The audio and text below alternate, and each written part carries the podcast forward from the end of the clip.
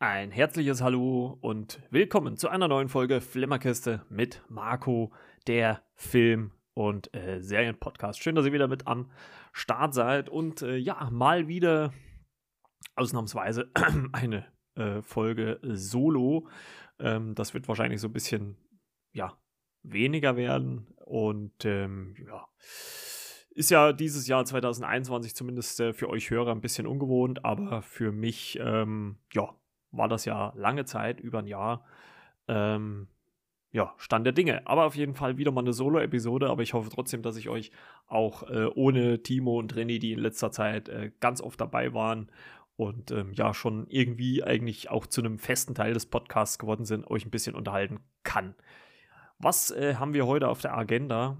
Einmal äh, eine ja, neue Interpretation der ähm, Sherlock Holmes äh, Geschichte von Arthur Conan Doyle von Netflix. Äh, darum soll es heute gehen.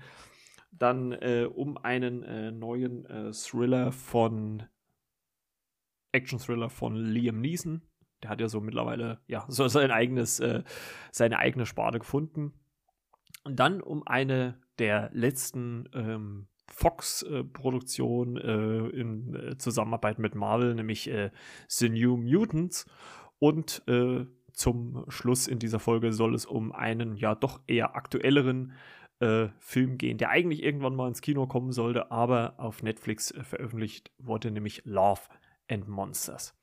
Aber bevor ich natürlich mit der Besprechung anfange, möchte ich mich an dieser Stelle auch nochmal, ähm, das kommt sonst immer so ein bisschen zu kurz, möchte ich mich an dieser Stelle nochmal an alle Hörer bedanken, die jede Woche hier einschalten.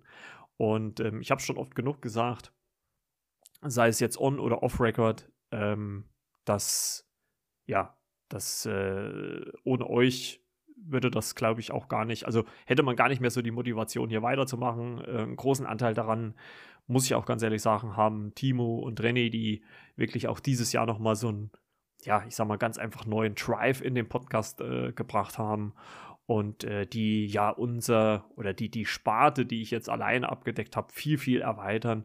Also dann an dieser Stelle natürlich auch nochmal ein großes Dankeschön an die beiden. Und äh, wie gesagt, wenn ihr uns äh, ein bisschen supporten wollt, dann ähm, abonniert den Podcast, ähm, dass, ihr immer, dass ihr immer auf dem aktuellsten Stand seid.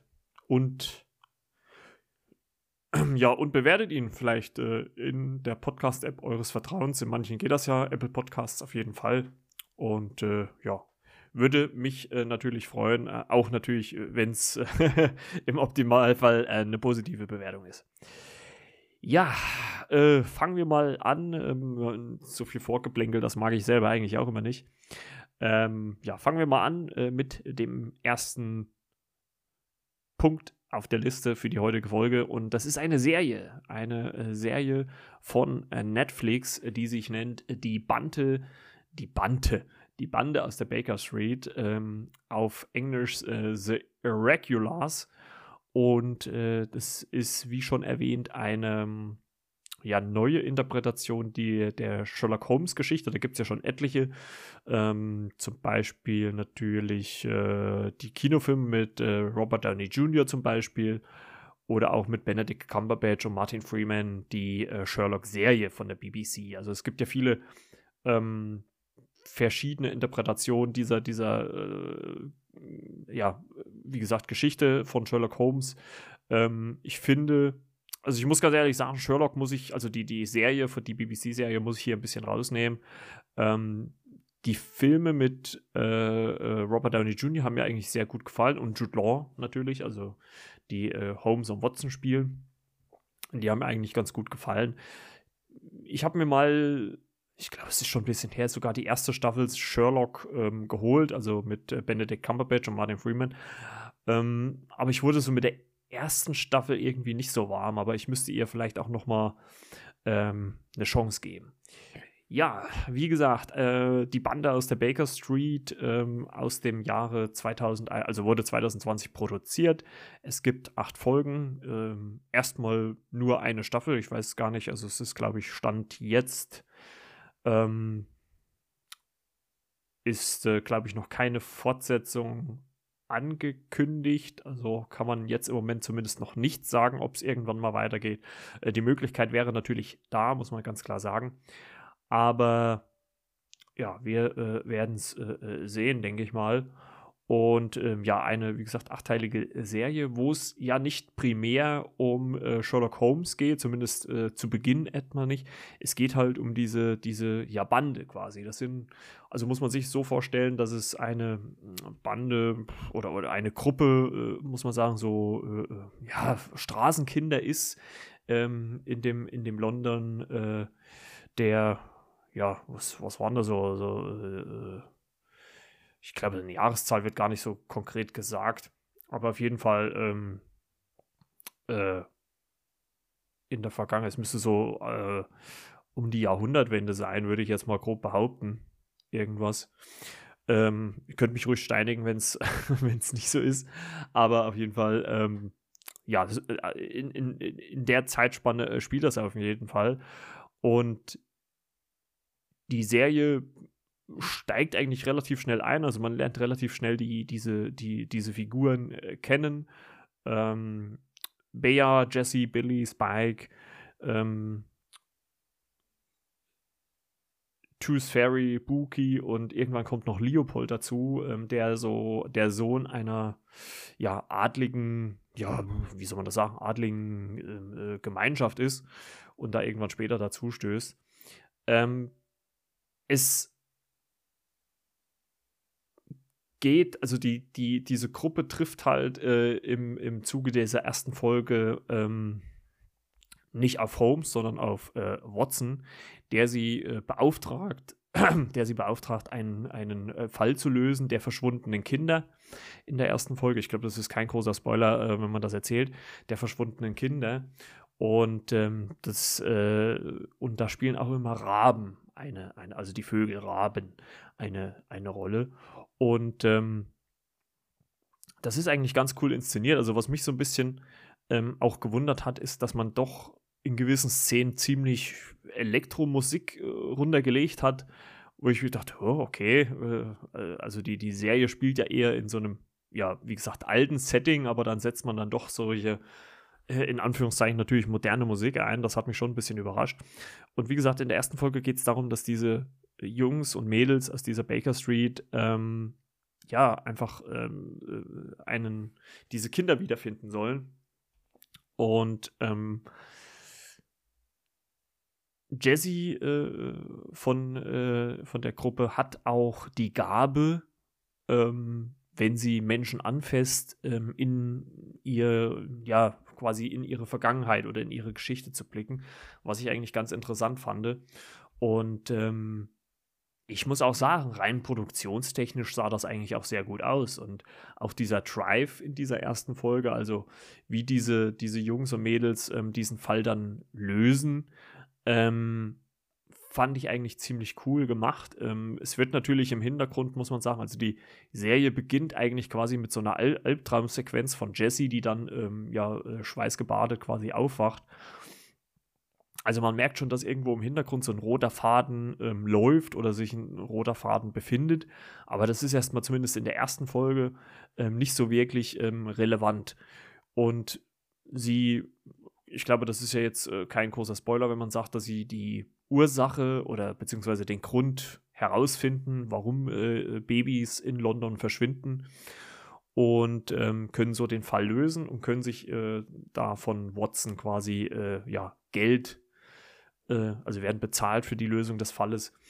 Und ich muss sagen, also die ersten vier Folgen, also die erste Hälfte der Serie quasi, konzentriert sich eigentlich größtenteils auf so Solo-Fälle. Und ich muss ganz ehrlich sagen, das hat mir wirklich richtig, richtig gut gefallen. Denn es passieren wirklich unterschiedliche Sachen, die auch teilweise wirklich gruselig sind, muss man sagen, finde ich. Und aber auch handwerklich mega gemacht. Also da kann man auf jeden Fall äh, nicht viel äh, gegen Einwendung, äh, Ein Einwendung, einwenden, produktionstechnisch.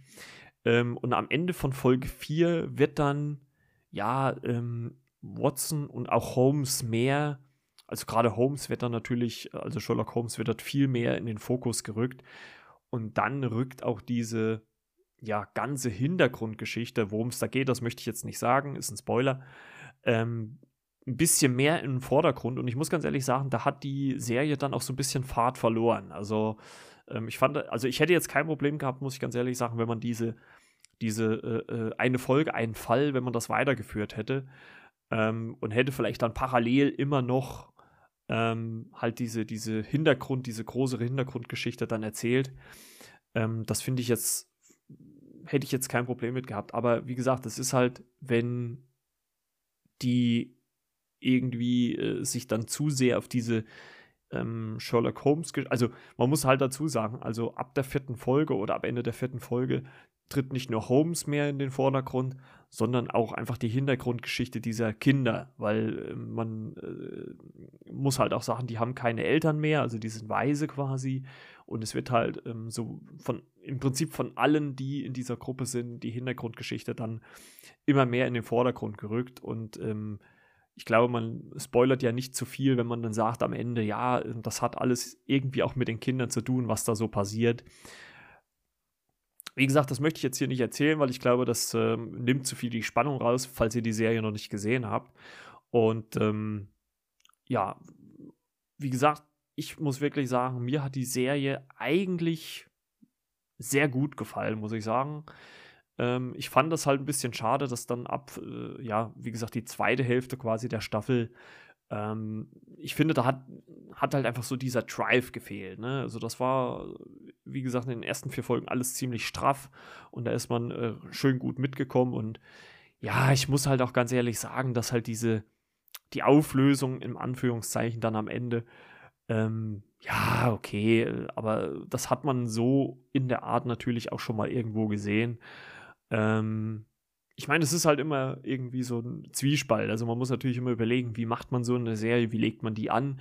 Und klar ist es irgendwo wichtig, dass man wahrscheinlich irgendwie einen großen roten Faden ähm, oder Bogen spannt um diese Serie, aber dennoch ähm, dann halt auch irgendwie solo die Folgen füllt. Und ja, ich glaube, es ist halt auch ein bisschen so das Problem, und das habe ich ja auch schon oft genug angesprochen, wenn man halt schon viel gesehen hat, dann reißt einen das nicht mehr vom Hocker. Ich muss trotzdem sagen, also auch wenn natürlich die zweite Hälfte ein bisschen abfällt, finde ich im Gegensatz zur ersten, trotzdem noch fand ich sehr gut unterhalten. Ähm, die Folgen sind zwar recht lang, also sie gehen so teilweise fast eine Stunde.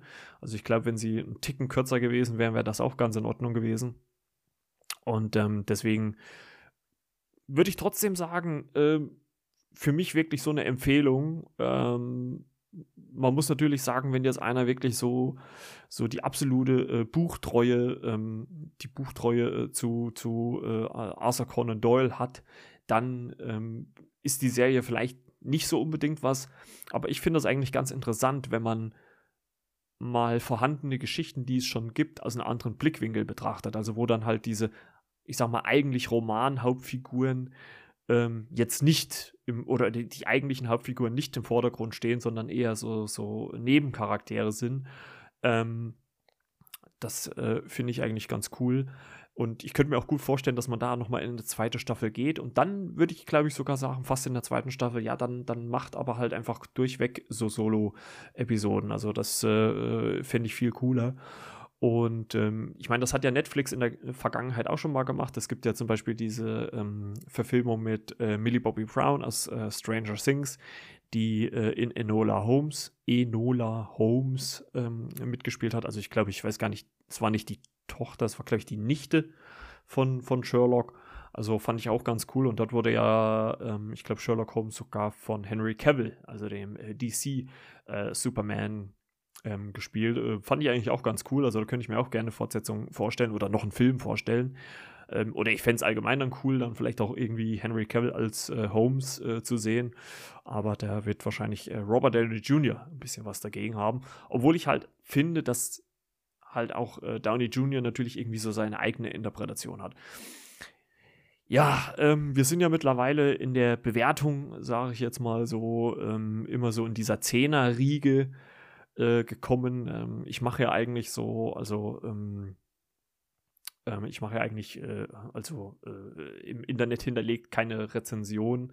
Deswegen sage ich jetzt einfach mal, ah, serientechnisch ähm, eine 7,5 von 10, würde ich sagen. Also ich fand, würde ich schon sehr hoch einschätzen, weil allein schon die, die Produktion sehr, sehr gut aussah. Ähm, die Effekte, die, die visuellen und, und äh, digitalen Effekte sahen wirklich richtig gut aus.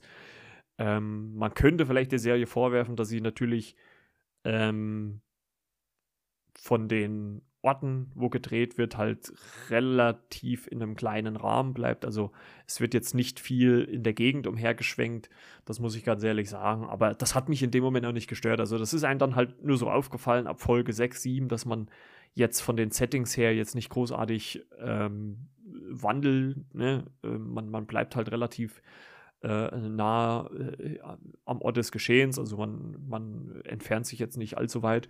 Und ähm, was ich halt auch noch sagen muss, was vielleicht auch noch so ein bisschen, was man kritisieren könnte, aber fand ich jetzt in dem Moment gar nicht schlimm, habe ich auch gar nicht so zu, also da, dahin gedacht, dass natürlich die Story oder überhaupt auch die Situation so ein paar Löcher hat. Also es gibt zum Beispiel, also die, also was allen einen halt allgemein auffällt, aber ich meine, gut, ich habe auch nicht in der Zeit gelebt, vielleicht war es ja wirklich so.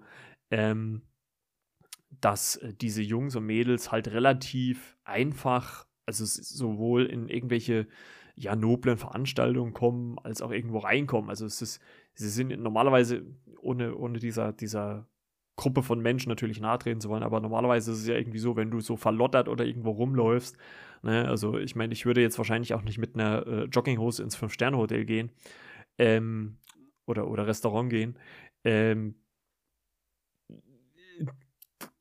das, kann man vielleicht storytechnisch so ein bisschen äh, kritisieren, aber ich fand das jetzt im Endeffekt auch nicht schlimm und ja, würde mich auch freuen, wenn es vielleicht nochmal eine zweite Staffel gäbe. Also ähm, ich fand die schon ziemlich gut. Ähm, wie gesagt, mal ein anderer Ansatz, anderer Blickwinkel finde ich immer ganz gut. Und äh, ja, deswegen, also wenn ihr da Bock drauf habt, ähm, ist jetzt, hat schon seine, ich glaube, Daseinsberechtigung und ähm, ja, könnt ihr auf jeden Fall mal reinschauen. So, dann kommen wir mal zum ja, nächsten Projekt auf der Liste. Und das ist ein, ja, wieder mal ein Thriller von dem guten Liam Neeson. Der hat ja in den ja, ganzen letzten Jahren seit äh, 96 Hours ähm, so, was das angeht, so ein bisschen seine eigene Nische, muss man ja äh, mittlerweile sagen, fast gewunden. Also, wie man so sagen will, das Neeson Universe oder Liam Neeson Universe. Und äh, ja, der neueste Ableger daraus ist äh, der äh, Action-Thriller Honest Thief äh, vom Regisseur Mark Williams. Und äh, ja, der ist äh, kürzlich erschienen ähm, ähm, als äh, Video on Demand oder auch auf DVD. Ähm, ja, weiß nicht, ob der normalerweise auch im Kino gelaufen wäre, aber ähm, ähm, äh, wahrscheinlich äh, vielleicht auch eher nicht. Ja, Liam Neeson, neuer Thriller. Ähm, worum geht's denn? In, in diesem Film geht's äh, um den in Fachkreisen genannten In-and-Out-Bandit äh, Tom Nolan, äh, Dolan, der äh, ja über etliche Jahre hinweg ähm, verschiedene äh, Banken ausgeraubt hat und dort äh, schon ein ja, stattliches Vermögen angehäuft hat. Und er lernt aber eines Tages ähm, die gute Annie kennen, gespielt von Kate Walsh. Die kennt man ja aus äh, Grey's Anatomy oder ich glaube, danach hat sie ja noch, oder parallel, ich weiß gar nicht, ob das auch parallel war, äh, Private Practice ähm, gedreht. Ich kenne sie natürlich auch ähm, von Netflix, ähm, von zumindest den, ich weiß gar nicht, ob sie in allen Staffeln dabei war, aber zumindest von der ersten und zweiten Staffel äh, Tode Mädchen lügen nicht. Da hat sie ja die äh, Mutter von Hannah Baker gespielt und die spielt hier Annie, in die sich halt äh, Tom, also der Liam Neeson Charakter, verliebt und äh, daraufhin beschließt, äh, seine Verbrecher, ja, Zeit an den Nagel zu hängen und sich dem FBI zu stellen. Ähm, er hat allerdings äh, halt dann auch gewisse Bedingungen, äh, die er natürlich stellen, das heißt natürlich, die er stellen möchte um ja nicht straffrei, aber zumindest mit einer reduzierten Strafe davonzukommen, ähm, indem er sein ganzes Geld zurückgibt. Und äh, ja, er ruft dann auch beim äh, FBI an. Äh, das äh, ja, gestaltet sich auch erstmal ein bisschen schwierig, weil die ihm nicht äh, glauben wollen, dass ähm, er der In-and-Out-Bandit ist. Und ähm, er braucht da mehrere Anläufe, um ähm, die äh, Leute äh, äh zu äh, überreden. Allerdings äh, schickt ihn dann äh, der Agent Sam Baker, gespielt von Robert Patrick, kennt man ja als T1000 aus Terminator 2. Oder wie hieß noch diese Serie auf Sat 1? Ah, da hat er auch mitgespielt. Ich komme nicht drauf. Ähm, ja, auf jeden Fall Robert Patrick ähm, halt äh, in der Rolle und er spielt, äh, er schickt halt äh, seine zwei Agenten hin, nämlich äh, einmal äh, John Nivens oder Agent John Nivens, äh, gespielt von Jay Courtney, den kennt man ja aus dem fünften Stirb langsam zum Beispiel oder auch aus dem ersten Jack Reacher mit Tom Cruise und ähm, dann natürlich noch Jeffrey Donovan, äh, äh, Agent Sean Myers und ja, Agent Ramon Hall wird äh, gespielt von Anthony Ramos. Ja, und äh, ja, Hall und äh, Nivens äh, schickt er quasi dorthin und ins Hotel. Also äh, Don, Tom Dolan hat sich in ein Hotel einquartiert und äh, wartet halt auf diese zwei FBI-Agenten, die dann, äh, ja, eigentlich wollen das gerade aufgeben, aber dann just in dem Moment ähm, stehen sie vor der Tür und äh, ja, äh, wollen natürlich irgendwie einen Beweis dafür haben, weil es halt, wie gesagt, schon etliche gab, die sich als äh, ähm, die sich, wie gesagt, als äh, der In-and-Out-Bandit ähm, ausgegeben haben. Und äh, er gibt ihnen quasi den Schlüssel und auch die Nummer eines, nicht Schließfach, eines Abteils. Also es gibt ja so Lagerabteils. Und darin finden die beiden dann auch eine echt, beträchtliche Summe Geld, was sie dazu äh, veranlagt, wieder ins Hotel zurückzufahren, ähm, nachdem sie, muss man auch dazu sagen, das Geld ähm, in einem ja, stillgelegten äh, Safehouse des FBI versteckt haben. Ähm, ja, stellen sie halt äh, Tom Dolan äh, vor die Wahl und äh, wollen ihn eigentlich, also eigentlich will ihn noch nur äh, John äh, Nivens, also der Jay Courtney-Charakter, eigentlich umbringen, ähm, aber erst nachdem äh, Tom Dolan ihn natürlich sagt, wo das ganze Geld ist.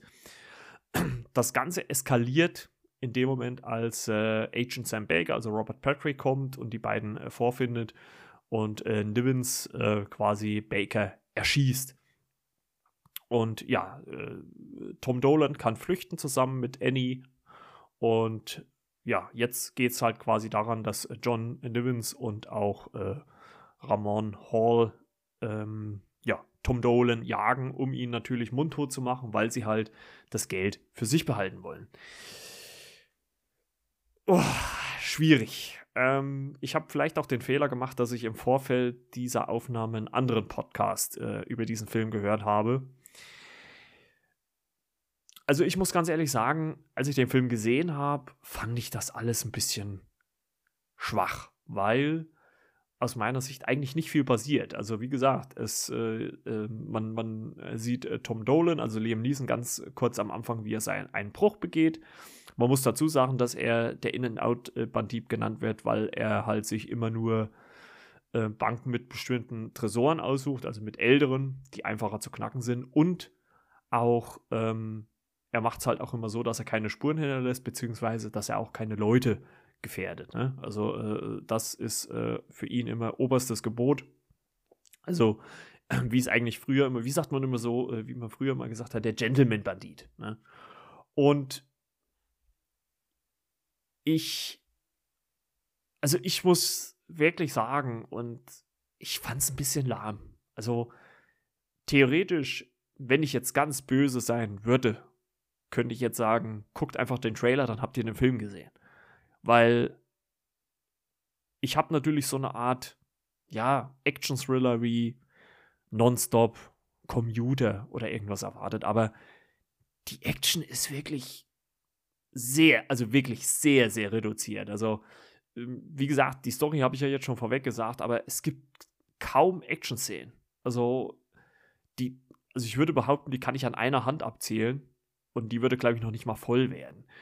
Und ich meine, was ich ganz cool fand, ist, dass es halt nicht so eine extreme Wackel-Action war, wie sie halt lange Zeit ja, also so, so Born-mäßig ähm, der Fall war. Ähm, das fand ich ganz äh, schön, also dass die Kamera recht ruhig, recht äh, unaufgeregt war. Und ähm, das fand ich ganz, ganz solide, muss ich sagen. Ähm, die ist ja äh, inszeniert von Shelley Johnson. Ähm, der hat unter anderem auch Greyhound gemacht oder auch Bill and Ted äh, Face the Music. Aber halt wirklich sehr, sehr unaufgeregt. Also, aber mir war einfach zu wenig, also für einen Action-Thriller war mir da halt einfach zu wenig Action. Also, es gibt, wie gesagt, vielleicht ein paar, drei, vier Situationen, wo, wo mal wirklich was passiert. Ansonsten gehen die Figuren eigentlich auch mehr oder weniger getrennte Wege. Also man sieht ja auch recht wenig zusammen agieren. Ähm, was ich äh, storytechnisch ähm, ganz, ja, ganz gut fand, dass es dann halt dann schon war, dass äh, der Partner von Nivens, äh, äh also äh, Ramon Hall, schon so ein gewisschen, äh, gewisschen, Gewissensbisse hatte und dann auch letzten Endes auch Tom Dolan dabei hilft. Aber trotzdem, also das, der Film geht äh, 98 Minuten und ich meine, klar erwarte ich da jetzt auch kein Actionfeuerwerk mehr, aber da war halt gut. Es liegt vielleicht auch daran, dass man schon et etliche dieser Action-Thriller von Liam Neeson gesehen hat, aber ein bisschen mehr hätte ich mir da schon erwartet. Also muss ich wirklich sagen. Also ich meine, klar, vielleicht wollte er das auch so. Also vielleicht will, will niesen oder überhaupt die Macher wollten die halt auch ein bisschen mehr Atmosphäre einfach reinbringen. Ich finde, das schaffen sie auch. Also Mark Williams ist ähm, unter anderem auch für die Serie Ozark zuständig. Ähm, von mir auch eine Empfehlung, guckt da auf jeden Fall mal rein. Und ja, das ist ja, aber für mich ehrlich gesagt, also was, also mich ärgert es ehrlich gesagt, dass ich die DVD gekauft habe. Also ich hätte dann vielleicht doch lieber leihen sollen bei Amazon, weil zum Kauf, also ich weiß nicht, ob ich mir den nochmal angucken würde. Weil halt einfach äh, nicht viel passiert. Also ähm, es gibt mittlerweile schon einen Trailer zu einem neuen äh, Thriller mit Liam Neeson, der, heißt The Marksman. Da habe ich ehrlich gesagt auch schon wieder die Befürchtung. Und die andere Seite ist auch, und ohne, ohne jetzt natürlich auch Liam Neeson nahe drehen zu wollen, aber der Mann wird halt langsam wirklich alt. Ne? Also ähm, 96 Hours war stark. Ich, ich äh, finde den, den ersten und den dritten richtig gut. Den zweiten, ja, der ist halt einfach eine Kopie des ersten 96 Hours. Aber ich finde auch Liam Neeson hat dann, ja, langsam auch ähm, so ein bisschen auch den Zenit, was das angeht, überschritten. Ne? Man wird halt nur, nur mal auch nicht jünger. Also, das ist ja so eine ähnliche Diskussion, wie man sie auch bei ähm, Harrison Ford und Indiana Jones hat. Ähm, das werfe ich dem Mann ja nicht vor, dass man mit, äh, ich weiß jetzt gar nicht, was er ist, mit fast 70 oder irgendwas zwischen 60 und 70 ähm, nicht mehr äh, der Actionstar vor dem Herrn ist, sehe ich vollkommen ein, aber dann macht doch auch nicht mehr so Filme. Ne? Also ich sag mal, was das angeht, dafür hat er dann wahrscheinlich doch alles richtig gemacht, aber mh, hm, vielleicht wäre es doch langsam gut, wenn Liam Neeson mal, ähm, ja, langsam mal seine, äh, ja, Interessen vielleicht auch mal ein bisschen, ja, äh, wechselt. Äh, obwohl ich halt sagen muss, dass auch die letzten noch, also The Commuter zum Beispiel, hat mir noch sehr gut gefallen. Den habe ich sogar im Kino gesehen. Ja, Schande über mein Haupt. Nonstop finde ich mega. Also überhaupt viele seiner, seiner ähm, Filme finde ich mega. Und ich arbeite ja auch schon seit langem an einer Porträtfolge und ähm, aber ich hoffe mal, dass ich die vielleicht auch irgendwann mal nochmal mit jemand anders aufnehmen kann, weil ich glaube, da anderthalb oder eine Stunde, anderthalb Stunden zu, alleine zu sprechen, ist, glaube ich, schon ein bisschen schwierig. Ja, Bewertung, Honest Thief, was machen wir? Hm. Also wenn ich ganz krass wäre, würde ich natürlich sagen eine 5 von 10, aber ich glaube, dafür mag ich einfach Liam Neeson viel zu sehr. Ich würde einfach mal sagen eine 6 von 10. Also ist nicht absolutes Mittelmaß, aber ich habe mir halt einfach ein bisschen mehr erhofft. Also um für euch eine Bewertung haben, eine 6 von 10. Ich glaube, das äh, gibt der Film schon her. Genau, also äh, wie gesagt, kaufen weiß ich nicht, aber wenn ihr ihn vielleicht irgendwann in der Prime-Mitgliedschaft drin habt oder ihr könnt ihn günstig leihen, ähm, dann könnt ihr da auf jeden Fall mal ähm, reinschauen. So. Ja, dann kommen wir jetzt mal zu einem Film, den ich ziemlich lange vor mir äh, hergeschoben habe und ja, der auch ziemlich lange gebraucht hat, bis er überhaupt das Licht der Welt erblickt. Äh, ich spreche über The New Mutants, äh, beziehungsweise ja, X-Men, obwohl das ja nicht im Titel spielt. X-Men New Mutants. Ähm, ist ja ein Film von Josh Boone und ähm, ja, einer der letzten, die noch unter der Fox-Ägide äh, entstanden sind. Und das äh, wurde ihm ja auch ein bisschen zum Verhängnis, weil, wie ihr ja alle wisst, Disney ähm, Fox aufgekauft hat. Und ja, es gab halt so ein bisschen ähm, Schwierigkeiten damit Release und so weiter und so fort. Aber ich glaube, das wurde alles schon so weit hoch und runter äh, genudelt. Ähm, da brauche ich, glaube ich, nicht viel ähm, dazu zu verlieren. Ja, auf jeden Fall, ähm, worum geht es denn in X-Men New Mutants oder in The New Mutants? Da geht es um äh, die gute Dani, die eines Nachts äh, plötzlich von ihrem Vater geweckt wird. Der sagt, wir müssen sofort verschwinden. Und ähm, die dann mit ihm äh, flüchtet in den Wald. Äh, man sieht nur so schemenhaft im Hintergrund, äh, wie äh, das Haus oder der, es ist, glaube ich, ein, ein, ein Wohnwagen, wie der weggerissen wird. Und ähm, erst versteckt äh, Dani sich in einem, also unter einem Baum und ihr Vater sagt, äh, er geht zurück und, und ja, ihr Vater geht halt, wie gesagt, dann nochmal zurück und äh, versucht und sagt zu ihr, ja, ich muss äh, ihnen helfen, muss die Leute retten. Ähm, und äh, wird allerdings dann äh, ja äh, zurückgeschleudert und äh, Dani sieht dann nur noch diesen leblosen Körper auf dem Boden vor ihr liegen und sie rennt dann weg, stürzt dann ähm, ja einen Hang hinab und schlägt mit dem Kopf auf, wird ohnmächtig und wacht wieder auf in einem Krankenbett, an dem sie auch angekettet ist und wird dann von der äh, Ärztin Cecilia Reyes, äh, gespielt von Alice Braga, äh, ja, ähm, ja, untersucht bzw. auch aufgeklärt, ähm, was dort ist. Und äh, sie erfährt, dass sie in einer Art äh, Anstalt ist, wo sich um ja, Menschen, Personen äh, wie sie gekümmert wird. Also sie ist halt eine, eine Art Mutant, wo halt diese Kraft oder die Kräfte, die Mutation noch nicht komplett ausgebrochen sind. Und ähm, laut äh, äh, Cecilia, Dr. Cecilia Reyes ähm, ist dieses, äh, diese Anstalt dafür da, um das ja kontrolliert zum Ausbruch zu bringen. Und äh, in dieser Anstalt äh, lernt äh, Dani äh, noch mehrere andere Figuren kennen. Ähm, Dani wird übrigens gespielt von Blue Hunt, kannte ich bisher da gar nicht. Äh, Charlie Heaton, den kennt man ja aus ähm, ebenfalls aus Stranger Things, wie vorhin auch äh, Millie Bobby Brown. Der spielt Cannonball, also der kann ähm, ja, ist halt sehr schnell, Cannonball. Äh, Maisie Williams, die kennt man auf, äh, zumindest, also ich nicht, aber ich wusste, dass sie in Game of Thrones mitgespielt hat. Ich habe ehrlicherweise äh, nie Game of Thrones gesehen, also zumindest keine komplette Folge. Und sie spielt äh, Wolfsbane, also sie kann sich in einen äh, Wolf äh, verwandeln. Anya Anya Taylor Joy spielt Magic, die, ja, wie soll man das sagen, so einen so Metallarm bekommt und äh, oder bekommen kann und dann auch in so eine Art, ja, ich weiß nicht, andere Dimension springen kann, kann man das so sagen? Ja. Und äh, dann gibt es noch äh, den äh, Henry, äh, den Schauspieler Henry Saga, der spielt Sunspot, also der sehr heiß wird und äh, ja, also ähnlich wie bei ähm, Fantastic Four die menschliche Fackel, also er brennt dann halt quasi. Ja, und die anderen vier lernt halt Dani noch kennen. Und ähm, es gibt da halt auch verschiedene Situationen, wo die beiden oder wo die fünf auf ihre ähm, ja, Kräfte äh, zeigen können. Und ähm, das Ding ist halt an dieser Anstalt, dass man da nicht entkommen kann. Also es ist eine Art äh, Schutzschild um diese Anstalt gebaut, sodass diese Insassen nicht entkommen können. Und ähm, Magic, also Anya Taylor Joy, sagt auch, ja, das ist eine Art Gefängnis.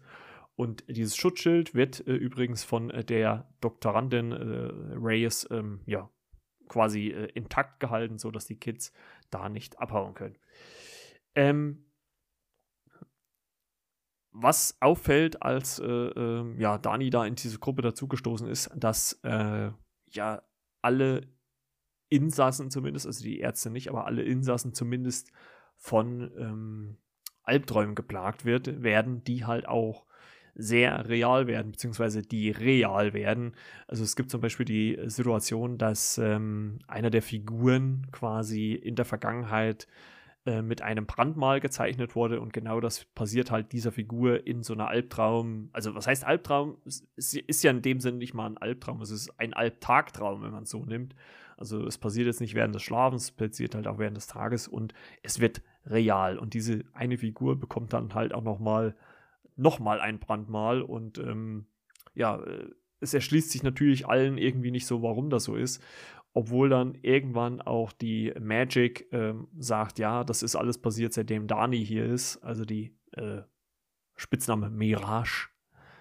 Danielle Dani Moonstar, ein sehr schöner Name, äh, wie ich finde. Und ähm, ja, Auftritt, also die trifft da den Nagel auf den Kopf und äh, die Anya Taylor-Joy-Figur ist auch eher nicht so auf Danis Seite, muss man sagen.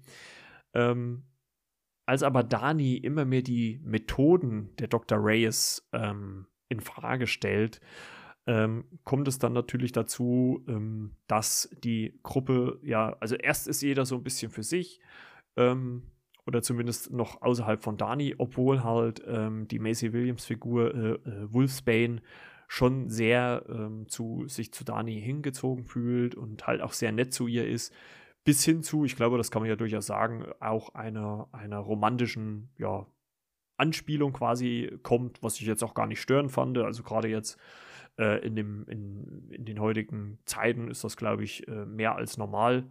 Ähm, da braucht man, glaube ich, nicht mehr viel zu drüber diskutieren. Und das fand ich schon ganz interessant. Aber was äh, die ähm, zur Dr. Reyes nochmal ähm, als, als halt die ihre Methoden so in Frage stellt und einiges mitbekommt, äh, kann sie die Gruppe dazu überreden, ähm, ja, aus diesem, aus dieser Anstalt quasi auszubrechen und äh, das äh, versuchen sie dann auch, obwohl ich mir halt auch schon die ganze Zeit die Frage dann gestellt habe, ja gut, allein von den Kräften her, also ich glaube allein äh, Magic, also Anya Taylor-Joy hätte das komplett alleine bewerkstelligen können, allein schon mit dieser ähm, in, in eine andere äh, Dimension teleportiere, wäre sie ja ratzfatz äh, normalerweise, finde ich, da raus gewesen, aber okay, äh, Plothole, würde man glaube ich sagen. Und ja, es kommt halt bis zu einem Finale, wo dann halt auch diese ja, Albtraum Sachen dann überhand nehmen, wo es dann halt auch die Aufklärung gibt, aber ich würde mal auch behaupten und ich glaube, der geneigte Filmgucker kann sich das schon relativ erklären, aber ich will es jetzt trotzdem nicht spoilern. Das habt ihr ja immer so ein bisschen kritisiert, dass ich zu viel spoiler. Ähm, deswegen werde ich das jetzt nicht ähm, ja, thematisieren. Aber es gibt natürlich dann am Ende auch eine Auflösung, warum das Ganze. Und der Film, muss man ja sagen, hat ja allgemein eher so ein bisschen einen schlechten Ruf und ähm, ich bin auf den eigentlich noch mal so gestoßen durch äh, Kino Plus äh, von den Rocket Beans. Äh, Grüße gehen raus. Ähm, tolle Sendung, höre ich mir, ähm, höre und gucke ich mir an. Also die, die äh, Kino Plus gibt es ja auch als Podcast. Und ähm, Daniel Schröckert macht das wirklich ziemlich gut. Und äh, er hat ja so ein bisschen kritisiert, dass man halt äh, dieses Setting hat in dieser Anstalt und dieses X-Men ähm, ja, dieses X-Men-Gen da so versucht, ein bisschen drüber zu stülpen oder reinzupressen. Und das fand ich aber nicht mal so, weil ja relativ schnell ähm, klar gemacht wird, ähm, dass es Mutanten sind. Also ähm, es ist schon, finde ich schon, äh, würde ich jetzt zumindest mal behaupten, natürlicher Hergang. Also es kam jetzt nicht aus dem Nichts. Und ich fand das jetzt gar nicht störend, also ähm, so wie ihn. Und ähm, ja, äh, ist ja auch, wie gesagt, die Meinungen sind ja auch verschieden. Aber ähm, ich kann sagen, mir hat der Film eigentlich ganz gut gefallen. Ich mag ja auch, wenn, wenn Filme eher so auf so einem kleinen Setting spielen. Es ist natürlich, kann man ähnlich wie, ähnlich wie vielleicht auch schon die Bande aus der Baker Street, es spielt halt so ein bisschen auf so einem kleineren Setting und es spielt halt auch größtenteils einfach nur in dieser Anstalt. Also es, gibt halt nicht viel mehr äh, zu sehen, ähm, was mich aber gar nicht gestört hat. Also ich würde für mich sagen, klar kommt er jetzt für mich nicht an diese ganz großen Marvel-Filme ran. Ähm, aber ich muss sowieso sagen, dass die Fox-Filme so gegen Ende eh ein bisschen abgebaut haben. Ähm, aber darüber können wir ja vielleicht auch irgendwann nochmal einen Podcast machen, über die äh, besten X-Men-Filme. Und ähm, ich würde aber sagen, auch schon, ja, eine 7 von 10, würde ich jetzt einfach mal behaupten, würde ich so in den Raum stellen. Ich fand ihn ziemlich solide, mir hat er auch äh, gut gefallen ähm, überhaupt dann, wie gesagt, auch nochmal so ein bisschen, nochmal so einen anderen Ansatz, weil man ja bisher sonst immer so diese ausgewachsenen ähm, Mutanten hatte. Und hier ist es halt auch nochmal ganz cool, wenn man halt sieht, wie halt auch einfach junge äh, Mutanten erstmal lernen müssen, einfach mit ihren Kräften umzugehen. Also das fand ich eigentlich ziemlich äh, cool dargestellt und deswegen ähm, kann ich da jetzt eigentlich nicht viel Negatives für mich jetzt dran finden. Klar reißt es jetzt qualitativ keine Bäume aus, aber ähm, ich glaube, das ist immer noch ähm, ziemlich gut, was man da gesehen hat, für meine Begriffe. Also wie gesagt, Geschmack ist äh, subjektiv, auch meine Bewertung ist subjektiv, äh, können manche auch anders befinden, aber ich fand ihn jetzt absolut nicht so schlecht, wie er äh, bei vielen gemacht wird. Ja, dann kommen wir schon mal zum äh, letzten Punkt ähm, auf der Liste und ähm, das werde ich auch ein bisschen hoffentlich zügiger abhandeln. Ähm, die Folge geht schon wieder 40 Minuten, ihr müsst ihr schon wieder 40 Minuten mein Geseier ertragen. Ja, es geht um äh, den Netflix-Film äh, Love and Monsters, ist am 14.04.2021, je nachdem, wann ihr die Folge hört, muss man ja beim Podcast immer sagen, auf äh, Netflix äh, gestartet. Hauptdarsteller ist äh, Dylan O'Brien, den kennen viele aus der äh, Maze Runner, ich weiß nicht, kann man Saga sagen? Der Maze Runner-Reihe, ja, der Maze Runner-Reihe und ähm, ja, der spielt hier ähm, den Hauptdarsteller Joel, der äh, ja nach einer Nuklearapokalypse, ähm, die äh, zu Beginn des Films animiert so ein bisschen dargestellt wird, äh, ja, in dieser Apokalypse dann halt äh, schon sieben Jahre in einem Bunker verbringt, weil folgendes passiert ist. Ähm, man hat einen äh, Asteroiden abgewehrt mit äh, Atomraketen. Das Gift, das von diesen Atomraketen allerdings ähm, ja, zurück auf die Erde gekommen ist, hat halt die ganzen ja, Insekten riesig werden lassen. Also es gibt halt riesige Schildkröten, riesige Schaben, die jetzt quasi als so eine Art, ja, kann man vielleicht dann schon eher sagen, Monster in dieser Welt existieren. Und ähm, ähm, ja, die halt diese, diese Welt jetzt heimsuchen. Ähm, der allerdings kurz äh, äh, bevor er, äh, bevor dieses, äh, ja, vor diese Monster quasi ausgebrochen sind, ähm, sich noch von seiner Freundin äh, verabschieden hat. Äh, Amy, äh, gespielt von Jessica Henwick, die kennt man unter anderem aus Marvels Iron Fist, von, ebenfalls von Netflix, die allerdings äh, in einem anderen Bunker lebt, der circa ja, 85 Meilen von seinem entfernt ist. Und ähm, ja, eines Tages äh, entschließt er sich dazu, endlich seine große Liebe zu besuchen. Ähm, das Problem ist nur, dass er so allgemein hin oder auch in der Gruppe in seinem Bunker ähm, ja so ein bisschen als Schwächling gilt und dass er sich in dieser, dieser ja, lebensfeindlichen Wildnis oder dieser Monsterwildnis, wenn man es so nimmt, nicht ähm, ja, zurechtfindet, beziehungsweise nicht zurechtkommt.